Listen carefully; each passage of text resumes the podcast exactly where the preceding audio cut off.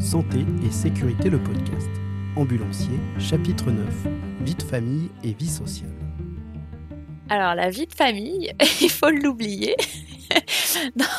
non, je rigole. Euh, moi, franchement, la vie de famille actuellement, c'est pas, c'est pas mon problème parce que j'ai pas, j'ai pas d'enfants, voilà.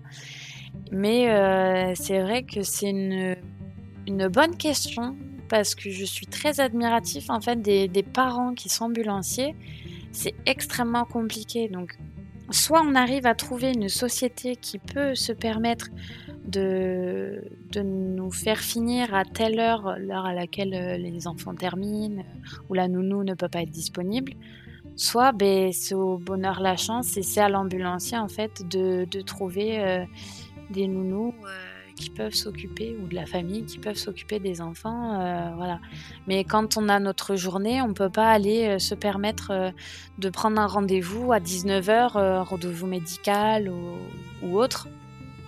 Ou, ou, se dire, bah tiens, je vais prendre un resto, je vais réserver un resto à 19h, c'est pas possible. Parce qu'on sait pas si on sera disponible à l'heure en fait. C'est très très complexe.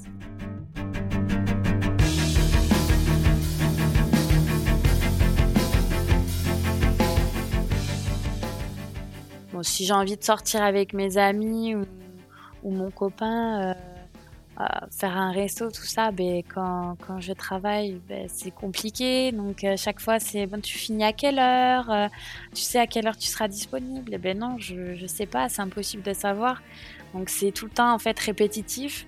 Donc, les, les, amis, même quand ils le savent, on est obligé de leur répéter que ben, je sais pas à quelle heure je peux terminer. En fait, c'est strictement impossible. Mais en soi, moi, non, actuellement, ça ne me pose pas plus de problèmes que ça. Je sais que c'est mon métier, je sais que c'est comme ça, et j'ai pas l'envie, en fait, d'aller euh, d'aller râler, de quémander sans arrêt, de finir à telle ou telle heure, parce que ben, moi, j'ai un resto, quoi.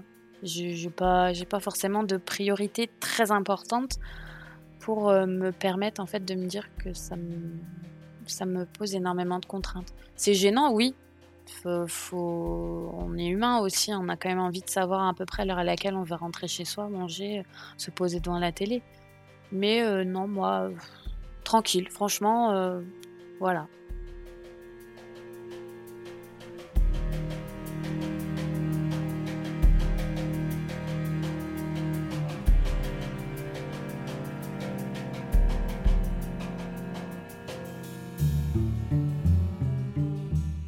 Un, couple d'ambulanciers, c'est très compliqué, euh, notamment pour avoir des enfants.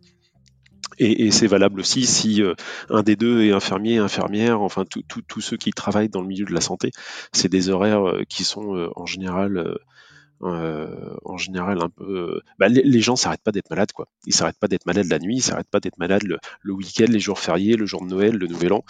Donc euh, il faut toujours des soignants, il faut toujours des soignants sur place et c'est 24-24, c'est jours sur 7. Donc donc ça implique forcément un petit peu de, de sacrifice au niveau familial.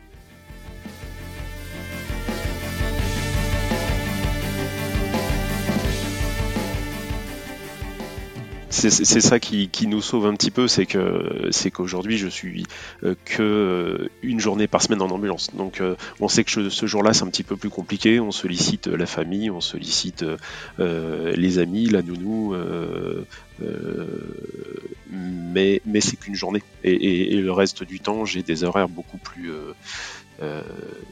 acceptables. C'est presque des horaires de bureau. Donc je peux me libérer pour m'occuper des enfants.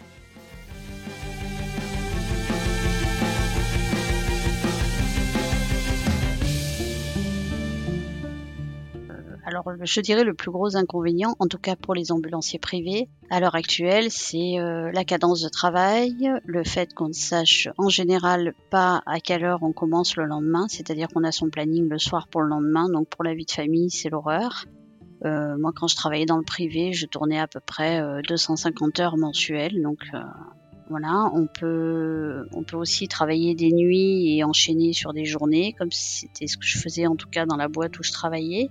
Donc euh, ambulancier dans le privé, le principal, euh, le principal défaut c'est ça. C'est très compliqué d'avoir une vie de famille euh, avec ce métier-là. Et puis il y a maintenant des cadences infernales dans les sociétés privées où on enchaîne, on enchaîne les brancards et les transports. Donc ça veut dire être 12 ou 14 heures au travail avec à peine le temps d'aller faire pipi, de manger, etc il reste quand même le, contact avec euh, avec la patientèle, ce qui moi me plaisait, le fait qu'on suive des patients, notamment les dialysés, euh, c'était vraiment des patients au long cours avec qui on établissait une, une vraie relation et donc ça c'était le, le côté sympa du truc. Mais honnêtement maintenant je ne trouve plus plus beaucoup d'avantages à travailler dans le privé.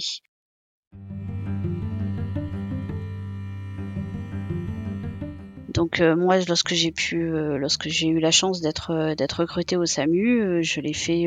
Bah, d'ailleurs, professionnellement, ça ça me paraissait super intéressant, mais aussi pour le côté vie de famille, puisque encore une fois, lorsqu'on travaille dans le privé, on n'a pas de planning à l'avance, c'est très compliqué de gérer la vie quotidienne.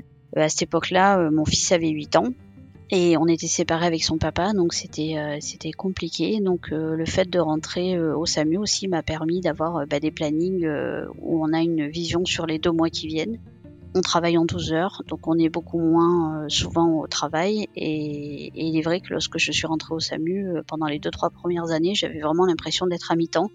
Et au niveau vie de famille, euh, c'est quand même, euh, c'est quand même clairement, euh, c'était un énorme progrès pour moi pour pouvoir organiser la vie de famille et voir beaucoup plus mon fils et pouvoir m'en occuper beaucoup plus qu'avant.